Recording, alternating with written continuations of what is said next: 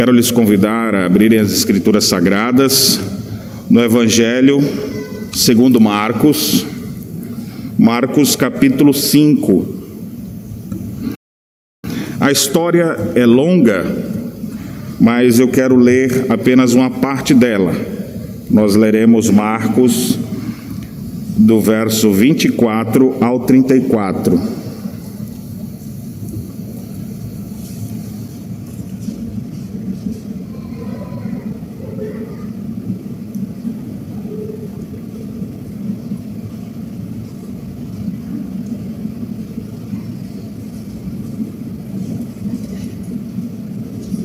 Marcos, capítulo 5, dos versos 24 a 34, fazemos, faremos a leitura.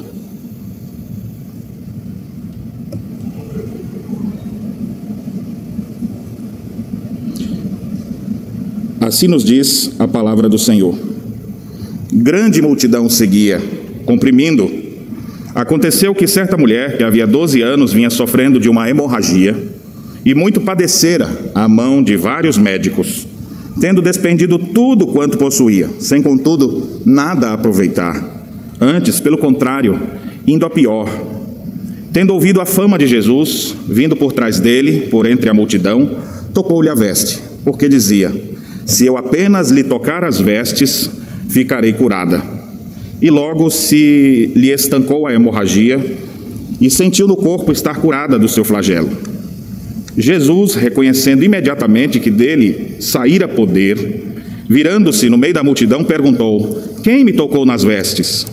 Responderam-lhe seus discípulos: Vês que a multidão te aperta e dizes: Quem me tocou? Ele, porém, olhava ao redor para ver quem fizera isso. Então a mulher, atemorizada e tremendo, côncia do que nela se operara, veio, prostrou-se diante dele e declarou-lhe toda a verdade. E ele lhe disse: Filha, a tua fé te salvou. Vai-te em paz e fica livre do teu mal. Amém. Vamos orar. Deus, acabamos de ler a tua santa palavra e nós suplicamos que o teu Santo Espírito, que inspirou Marcos a registrar esse milagre há tanto tempo atrás, que o teu Espírito aplique essa verdade bíblica ao nosso coração hoje, agora. Rogamos que o Senhor desvende os nossos olhos para que a nossa esperança esteja somente em Ti e assim possamos te buscar de todo o nosso coração. É a nossa oração em nome de Jesus. Amém. O hino escrito por Clark, que tem no inário presbiteriano chamado Povoam as Cidades, uma das expressões ele diz assim: Contempla, ó Deus, teu povo nas lutas do viver e aos crentes da cidade, concede o teu poder.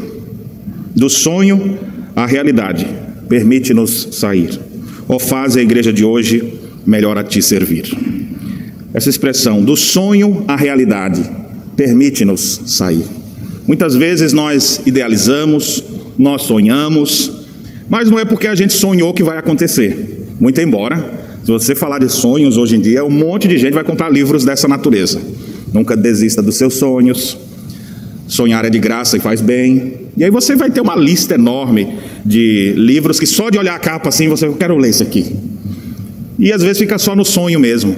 Mas a nossa oração é: Senhor, permite-nos que do sonho à realidade.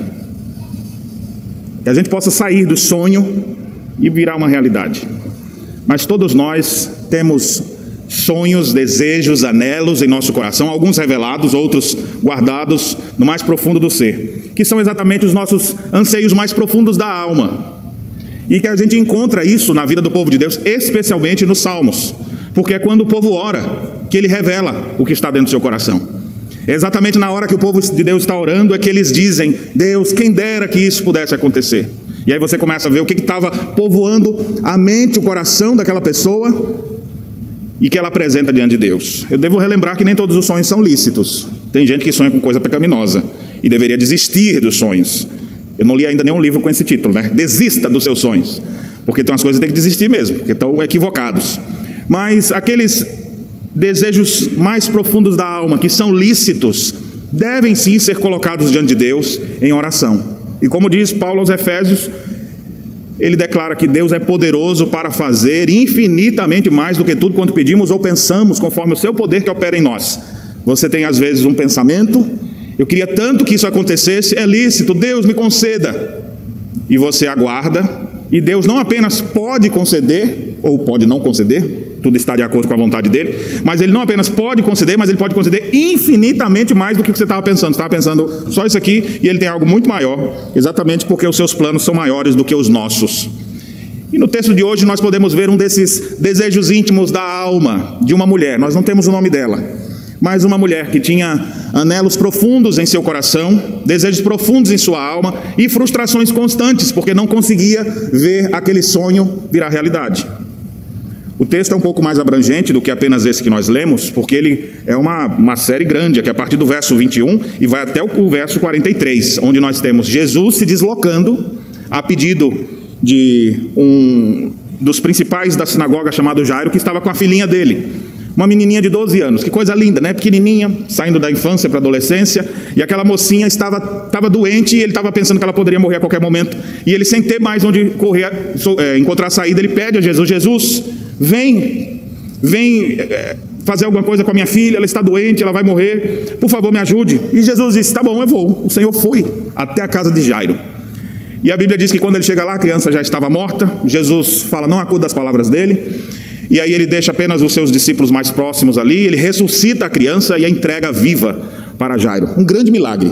E todo milagre, ele tem um propósito. O propósito aqui não era atender Jairo, não era atender esse ou aquele outro, mas era mostrar que Jesus Cristo é o Messias, o Filho de Deus esperado.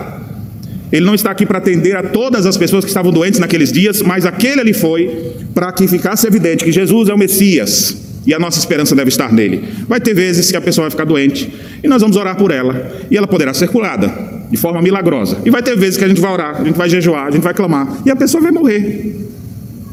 Deus quis que assim fosse. E não é a nossa oração, o nosso determinar que diz o que vai acontecer, mas o Deus que tem todo o poder. Por isso que nós cantamos: Tu és soberano. Age como quer, se quiser, quando e onde e da forma que ele bem pensar. Mas nós que não somos assim, que somos limitados, fracos, frágeis, devemos olhar para esse Deus com expectativa, com certeza de que Ele é o Deus poderoso para fazer infinitamente mais do que tudo quanto pedimos ou pensamos. Isso deve nos trazer esperança diante dos obstáculos. E aí, aqueles intentos do nosso coração, aqueles anelos piedosos, aqueles desejos que você tem, que são lícitos, você pode sim colocar diante de Deus. Então, nessa história maior, que nós temos Jesus ouvindo um dos principais sacerdotes ali, que era é, Jairo, vai até a casa dele, cura a sua filha, trazendo alegria de novo para aquela família. No meio dessa história acontece uma outra história, que foi o texto que nós lemos. É um milagre dentro da história de outro milagre. Toda vez que eu olho só para isso, eu fico pensando assim: Deus, olha, sendo tantas histórias que o Senhor está fazendo por aí, no meio da história dessa pessoa, faça na vida de outras também, como o Senhor já fez aqui e é poderoso para fazer. Nós estamos aqui, a história de Jairo e da filha dele. Mas a mulher, uma mulher que ele não, não sabe o nome, tem a história dela enfiada no meio. E sabe qual é o meu desejo mais sincero? É que no meio da história da redenção, onde Cristo está sendo glorificado, a sua história esteja enfiada no meio. Onde Deus há de fazer coisas poderosas na sua vida que você não está nem imaginando e nem tem ideia do que Ele é capaz de fazer. Mas a minha oração é que Ele faça isso. Não apenas nos livrando de uma enfermidade aqui ou ali, mas fazendo transformações profundas e nos usando para o louvor da Sua glória. Como cantamos, como disse no hino que eu disse ali no início, permite a tua igreja sair do sonho e ir para a realidade. Nosso desejo sincero é que a gente possa ver isso. Pois bem, vamos analisar algumas coisas que acontecem na vida dessa mulher. Mulher sem nome, aqui, não, não temos ideia de quem era.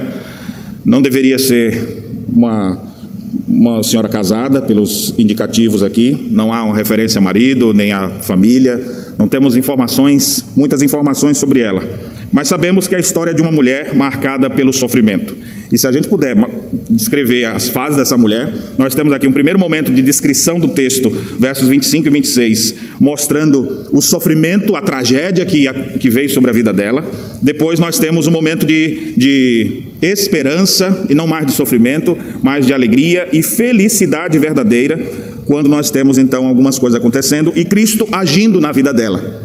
Não foram os passos que ela tomou que fez com que isso acontecesse, mas foi porque Deus quis fazer algo na vida daquela mulher que vivia momentos muito difíceis. Observe os versos iniciais.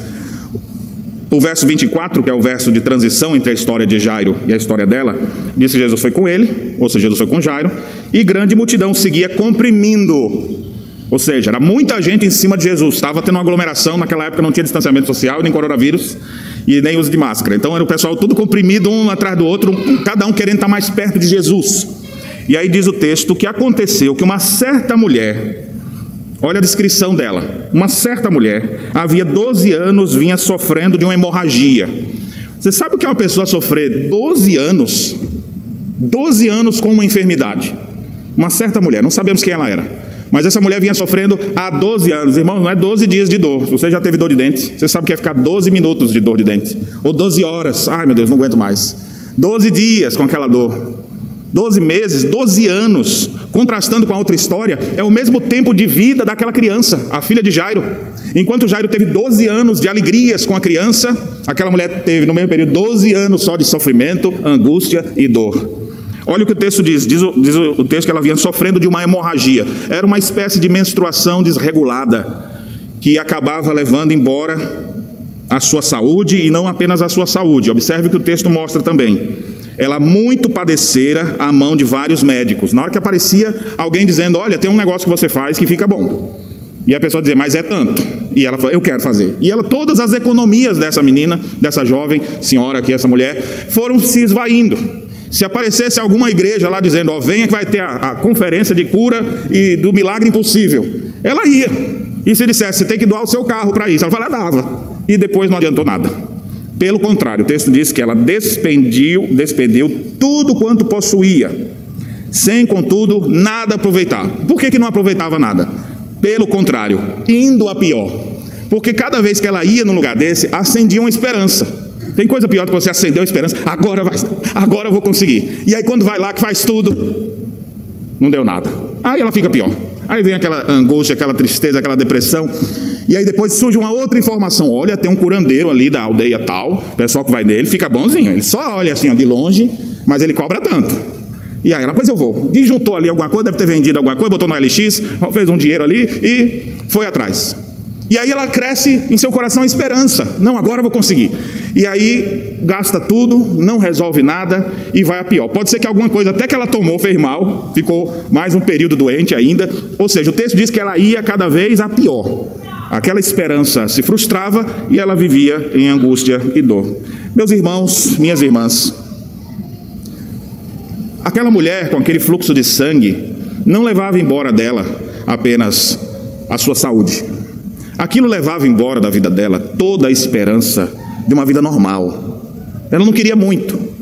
Ela não podia ir, como você está aqui hoje na igreja, ela não podia ir para o ajuntamento dos crentes, porque há uma lei em Israel, Levíticos capítulo 15, que diz que quando a mulher estava no seu fluxo de sangue, até para poder preservá-la, ela deveria ficar afastada durante aquele período. Só que essa mulher nunca fica boa passa o período menstrual, continua tendo sangramento um mês inteiro, dois meses, três meses, um ano, dois anos, doze anos sofrendo do mesmo mal. Essa mulher não podia, e naquela época não tinha culto sendo transmitido pela internet ou pela rádio, ela não podia ir para lugar nenhum.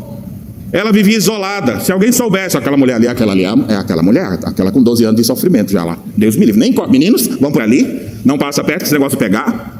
Aquela mulher não devia ter amigos do lado, não devia ter ninguém do seu lado, seus recursos foram embora. Aquela hemorragia levou embora dela toda a sua esperança de dias melhores. Eu fico imaginando que hoje em dia tem muita gente que não tem um fluxo de sangue, mas que tem hemorragia também, lá no fundo do coração, sangrando.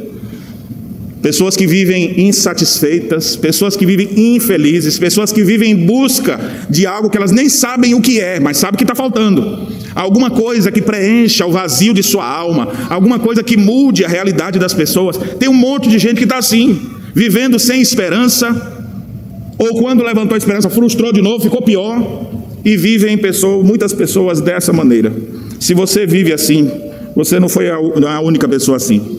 Aquela mulher sofria há 12 anos desse mal. A situação dela era muito complicada.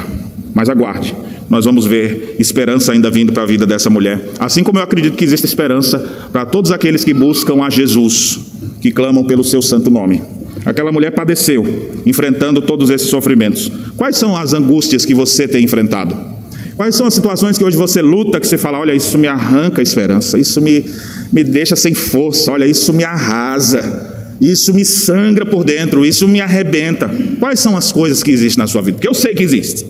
Eu sei não porque eu, eu sei, eu sei por amostragem, né? por saber que o ser humano vive em busca de algo que ele não tem nem ideia do que seja, uma busca de ser feliz, geralmente assim se diz. Hoje, ainda durante o culto que prestamos, nós cantamos dizendo: Sou feliz, apesar das circunstâncias. Se paz a mais doce me deres gozar, se dor a mais forte sofrer, ou seja o que for, tu me fazes saber que feliz com Jesus sempre sou. O grande problema é que a gente vive entender, achando que nós vamos encontrar felicidade em alguma coisa que não é aquilo que está perto, não é algo que você dimensiona. Quando você acha que é, é isso que vai me trazer felicidade, você vai lá e alcança, aí o coração continua ainda com aquele mesmo buraco. Não era isso, eu achava que era e não foi. Aí quem sabe você diz: olha, no dia que eu arrumar um emprego bom, ganhar muito dinheiro, eu vou estar feliz. Aí você trabalha, se esforça, alcança, e quando chega lá, olha para trás: não deu, não, ainda não, não era isso. Não, eu vou ficar feliz quando eu casar. Na hora que eu casar, olha, está tudo resolvido na minha vida. Aí você vai lá e casa, e quando olha assim, não era isso. Não, mas quando eu tiver filhos, aí você tem os filhos, que alegria. Mas ainda não é isso.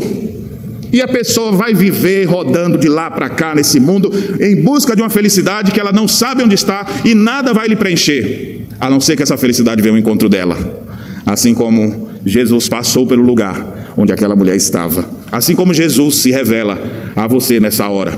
Assim como nós aprendemos dele e podemos crer nele, nos arrepender dos nossos pecados, viver com esperança nele e não no que ele pode fazer de benefícios para nós aqui nessa vida, mas do que ele já fez por nós na cruz do Calvário, trazendo-nos perdão, reconciliação com Deus e certeza da vida eterna.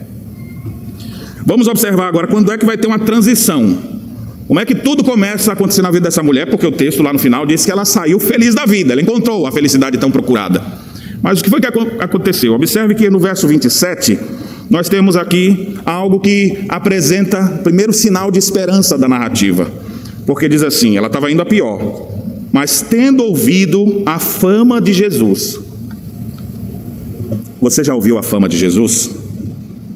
Sabe qual era a fama de Jesus? Você vê isso aqui nos evangelhos sendo dito. A fama naqueles dias era assim, para uma pessoa como ela, que estava sofrendo de uma doença, que não sabia qual era a cura, não tinha tratamento.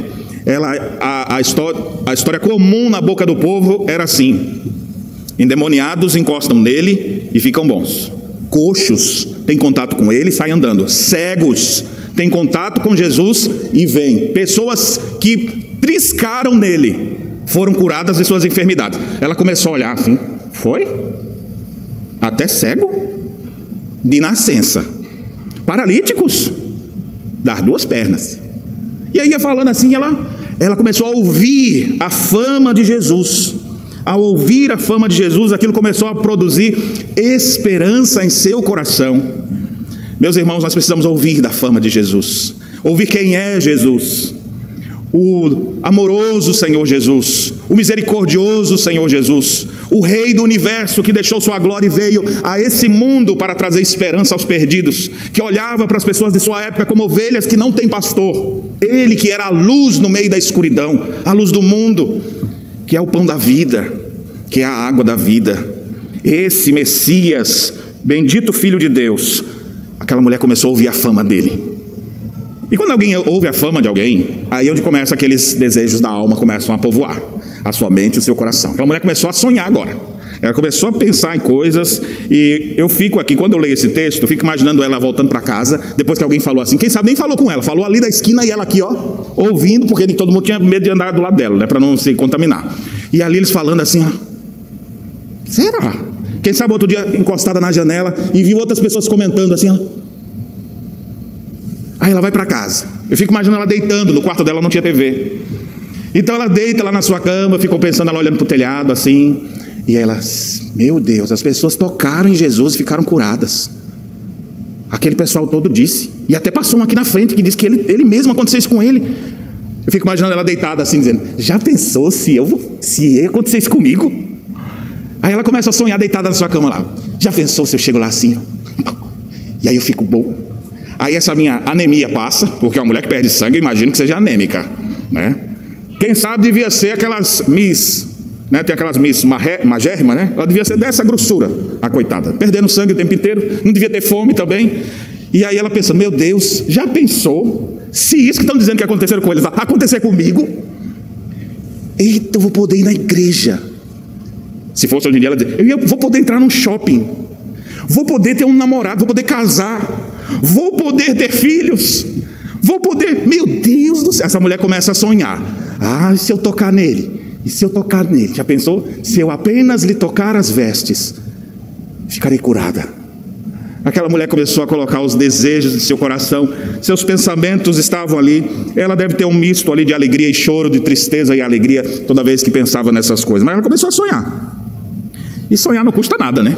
Se o sonho é lícito, se o sonho é para a glória de Deus, coloque. Agora, se não for, filho, desista dele. O sonho dela é lícito? Está enferma e quer se ver livre desse mal. Não consegue se relacionar com ninguém, afastada em isolamento social há 12 anos. Imagine como é que era essa coitada. Então essa mulher, ela, ela tinha um sonho lícito. Ela queria ser apenas uma pessoa normal, ter amigos, o alívio de suas dores e não ver mais esse tipo de sofrimento acontecendo em sua vida. Mas isso levou ela a outra, a outra coisa. Ela não ficou só deitada na sua cama, olhando para o telhado e sonhando. Olha o que o texto diz ainda no verso 28. Dizia: Se eu apenas lhe tocar a veste, ficarei curada. Mas o verso anterior, ela diz assim: Tendo ouvido a fama de Jesus, verso 23, vindo por trás dele, por entre a multidão, tocou-lhe a veste. Ela foi atrás dele. Ela não ficou só sonhando ali, ela falou: Não, eu tenho que ir atrás desse Jesus. Ela ouviu a fama de Jesus, ela começou a imaginar: Se eu apenas lhe tocar a veste, já pensou? Eu vou lá. Tomou coragem e foi atrás dele. Ela não ficou só sonhando, ela se posicionou na direção certa. Qual é a direção certa? A direção de Cristo. E assim ela foi é bem verdade que ela encontra alguns obstáculos, né? Porque o texto diz que ela vindo por trás dele, por entre a multidão. Você lembra como é que era a multidão? O verso 24 diz: Grande multidão o seguia, comprimindo. Se ela fosse daquelas moças, aquelas mulher marombada, tá pegando peso o tempo inteiro, ia chegar, ó, chega para lá aí, ó, empurravam para lá, mas ela é uma mulher doente. Eu fico imaginando pálida, anêmica, fraquinha, né? Com a roupinha cinza, assim, fico imaginando aquele, aquela carinha assim, murcha, e ela chegando assim, saindo, primeiro ousando sair de casa. Mas tinha tanta gente, e ela falou: Não, é agora, ou é agora ou é nunca. Ele está passando por aqui. Quando ela viu que Jesus estava passando por lá, ela foi lá, no meio da multidão. Mas tem uma hora que não dá para simplesmente você chegar lá e, oh, Senhor Jesus, Jesus, Senhor. Imagina todo mundo lá gritando, aquele empurra-empurra, aquele negócio todo. Uma vez eu estava no metrô de São Paulo, eu achei aquilo terrível. Imagina o meu tamanho, né? Eu no metrô de São Paulo, na estação Sé, primeira vez, fiquei na porta. Só que tem uma porta de um lado a porta do outro. O pessoal começou a entrar numa porta, estava do outro lado. Mas entrou tanta gente que eles me botaram para fora. Aquele empurra, empurra. Quando eu vi assim, rapaz, saí do trem, me tiraram de dentro. E eu não conseguia voltar mais. Aí eu falei, nunca mais fico na porta. Ali no raio da porta, porque senão já era. Eu fico imaginando aquela coitada, com a multidão comprimindo ali, empurrando todo mundo, vamos para lá. Mas ela foi mesmo assim. Havia uma multidão à sua frente, mas ela foi atrás dele. Deixa eu dizer uma coisa muito séria para você. Às vezes você até acha que Cristo é importante, que Cristo pode mudar a vida das pessoas, mas você vai atrás dele, você o busca. E quando a multidão aparece no seu caminho para tentar lhe impedir, quando amigos dizem: Que é isso, rapaz? Para que? Não precisa disso, não. A multidão que comprime a gente hoje não é uma multidão no meio da rua, mas é um monte de coisa, um monte de vozes que ficam nos impedindo de ir a Jesus. Muitas coisas, muitas pessoas, muitos, muito barulho ao nosso redor, nos impedindo de chegar até o Mestre. Mas aquela mulher foi atrás de Jesus, mesmo por meio da, no meio da multidão. Aqui é só minha, minha imaginação colocando em, em, enquanto eu sonho aqui com esse texto. Eu fico imaginando que aquela mulher caiu, andando para lá para cá, deve ter tentado conversar com alguém, vê um caba grosso assim, puf, bateu, ela saiu, já está toda arranhada. Mas ela levanta, vai de novo e vai chegando. Olha o que acontece agora. Teve um momento, então, no meio da multidão, ela já não está no mesmo ponto, a multidão está andando, comprimindo Jesus, os apóstolos ali tentando fazer segurança com Cristo, né? Peraí, gente, para de empurrar. E o Pedro ali, ó, oh, rapaz, a próxima eu dou na sua orelha. E eu, eu, fico imaginando os apóstolos ali assim, tentando conter aquela multidão, e Jesus andando na direção da casa de Jairo para fazer o milagre lá na, na vida da, daquela criança. E aquela mulher, ela olhando ali assim, caiu para cá, caiu para lá, de repente ela vê uma fresta ela não via Jesus inteiro, não dava para ver naquela multidão. Ela viu a orla da veste dele, a ponta da roupa dele. Quando ela viu, é, é agora ou nunca, não dá para pensar duas vezes. E naquele momento a mulher se arrojou na direção de Jesus, e o texto então diz que ela tocou-lhe a veste. Ela conseguiu tocar na roupa de Jesus. Não foi nem uma pessoa que chegou lá e deu um abraço em Jesus, ou que pegou na mão dele. Ela só conseguiu tocar na veste de Jesus. E o que foi que aconteceu? Olha como o texto diz agora, que lindo. E logo se lhe estancou a hemorragia e sentiu no corpo estar curada do seu flagelo. Foi uma coisa imediata. Ela tocou, na hora que ela tocou, parece que alguma coisa veio na vida dela e ela na hora se viu curada. Não, não acredito, será? Ela viu que aquelas dores que ela tinha não tinha mais, o sangramento que ela possuía já não possuía mais. O sonho de tocar Jesus virou realidade. E dessa vez, diferente do que havia acontecido até aquele momento, tudo que ela fazia, que alguém mandava ela fazer, ela tentava e ia cada vez de mal a pior. Mas agora ela foi, ouvindo a fama de Jesus, foi atrás do Filho de Deus, por entre a multidão, tocou-lhe as vestes e foi curada. Logo, o poder de Deus veio sobre a vida dela. O próprio Jesus vai dizer isso depois. O poder dele havia saído. Ela foi tomada, sua vida foi curada, o sonho foi realizado. Ela não tocou, não foi o santo sudário, ela não tocou em objetos mágicos. Na verdade, não foi o toque da sua mão na sua roupa, mas a sua fé em Cristo Jesus, conforme veremos mais adiante. O que lhe assegurou a cura foi não um toque místico em algum pano, mas o alcance de sua fé e a sua confiança em Deus, naquilo que disseram que Jesus Cristo era. Ela creu, ela foi atrás dele, por entre a multidão, tocou, e a experiência que ela teve agora foi uma experiência única de ver a sua cura acontecendo em um instante, e ela agora se vê livre daquele mal. A história podia muito bem parar aqui, né? Mas Jesus, que está indo para a casa de Jairo, ele não foi pego de surpresa nessa história, embora pareça até pela narrativa, Jesus para e começa a perguntar quem foi que me tocou.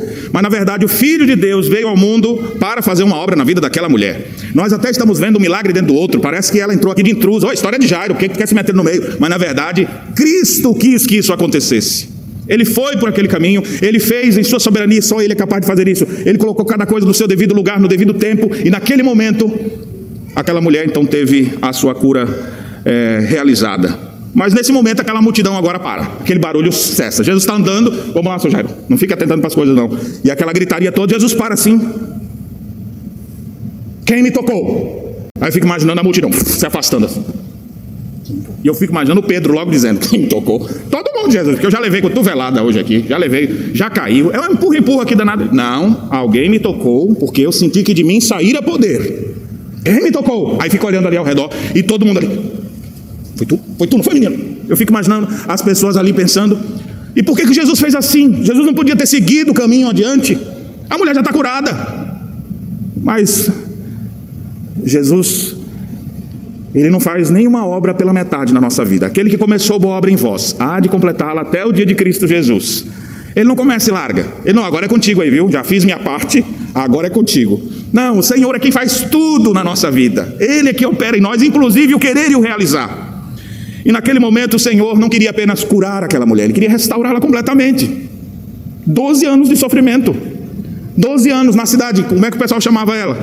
Ah, amaldiçoada. Não estou dizendo que seja assim, mas podia ser um dos apelidos dela ali. Quem é essa mulher? Não, essa mulher é uma. É terrível, nem encosta lá, porque senão tu vai pegar aquela doença terrível que essa mulher tem. Então, essa mulher que não tinha convívio com ninguém, que não podia sair para um lugar normal, nem mesmo se reunir com o povo de Deus, entrar no templo, ela podia há 12 anos. Mas aquela mulher agora tem a oportunidade de ser completamente restaurada por Deus. Começa a segunda fase dela aqui. Do momento que ela toca, que Cristo a cura, ela tem o alívio de suas dores e ela vai ter sua vida de volta. Jesus então fala: Quem me tocou? E a mulher, olha o que o texto diz. Ela atemorizada. Quem não fica atemorizado com uma coisa dessa? Tremendo, como não ficaria? diante de algo tão espetacular que aconteceu em sua vida. Aquela mulher está lá, ela não consegue nem segurar o queixo, de, de, para de tremer. E continuava tremendo de novo. Ela não se segurava, ela não se continha, mas ela estava consciente do que aconteceu com ela. Ela não estava numa euforia momentânea, emotiva, mas ela estava consciente do que aconteceu. Eu ouvi falar de Jesus, eu vim atrás dele, eu toquei nele, eu fui curado. Ele está perguntando é, é sobre a minha história, não é outra. Vou dar até um minutinho aqui para ver se ninguém aparece. Ninguém se levantava e ela fica lá. E o Senhor olhando ao redor para ver quem fizera isso, verso 32. Mas ela está consciente do que aconteceu. Então o que, que ela fez? Agora que está aquele silêncio, todo mundo ali na expectativa, a mulher sai de entre a multidão, se prostra diante de Jesus e diz: Foi eu, Senhor. Eu que vinha sofrendo de uma doença há 12 anos. Ela contou toda a verdade. Eu gastei meu dinheiro e tudo quanto as pessoas me diziam. Ouvi falar da tua fama, de que o Senhor curava as pessoas, não pela sua condição social, qualquer coisa que fosse, mas o Senhor tinha misericórdia dos pobres, dos oprimidos, dos doentes, dos lunáticos. E eu ouvi isso e eu vim atrás e eu toquei na sua veste. Não consegui nem falar com o Senhor ali, mas eu toquei na sua veste, fui curada. Foi eu. Aquela mulher declarou toda a verdade. Fico mais, se eu estivesse lá, eu estava chorando nessa hora, né? E as irmãzinhas da SAF também, todas, né? Olhando ali, fala que maravilha essa mulher. Olha o que Deus fez na vida dessa mulher. Então Jesus lhe declara: que coisa maravilhosa é poder ouvir essa doce palavra de Jesus. E ele lhe disse: Filha, olha, olha o tratamento do Senhor, filha, aquele tratamento carinhoso de pai, filha, a tua fé te salvou, vai-te em paz e fica livre do teu mal. Tua vida nunca mais vai ser a mesma. Daqui para frente, não vai mais precisar viver escondida, não vai mais viver assim, agora tu vai viver diferente. Vai, a tua fé te salvou.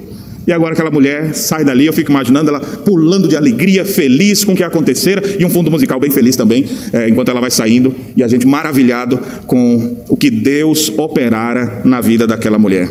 Meus irmãos, essa foi uma história dentro da outra história. O texto diz então que Jesus seguiu o caminho e foi até a casa de Jairo e curou aquela criança de 12 anos. Mas no meio dessa história de Jairo, tem a história dessa mulher. E começou a sonhar que veio em busca dele, que lhe tocou as vestes, lhe declarou toda a verdade e sua vida foi completamente transformada. Do sonho à realidade, permite-nos sair. Que essa seja a nossa oração também, do sonho à realidade. Mas quais são os sonhos? Quais são os anelos do seu coração? Quais são os desejos de sua alma? Que o desejo de sua alma possa, todos esses anelos loucos que estão dentro do seu coração, possam ser deixados de lado e ter um anelo único de dizer: Eu quero ir até Jesus, eu quero viver com Jesus, eu quero amar a Jesus, eu quero viver com Ele, porque eu já ouvi quem Ele é, e Ele é poderoso para transformar a minha vida, e a sua vida nunca mais será a mesma. Aqueles que vivem pela fé no Filho de Deus não podem ouvir a doce fala do próprio Mestre dizendo: Filha ou filho, a tua fé te salvou, Vai-te em paz, fica livre desse mal. Segue teu rumo, segue agora, mas segue acompanhado. Eu estarei contigo todos os dias, até a consumação dos séculos. E Cristo vai transformando a nossa vida a cada momento. Que Deus abençoe os nossos corações, para que nós possamos continuar a nossa caminhada crendo nesse Cristo que vem até nós, que vê o nosso sofrer, que sabe de nossas dificuldades, nossas mazelas e é poderoso para nos transformar. A Ele seja a glória, hoje para todo sempre. Amém.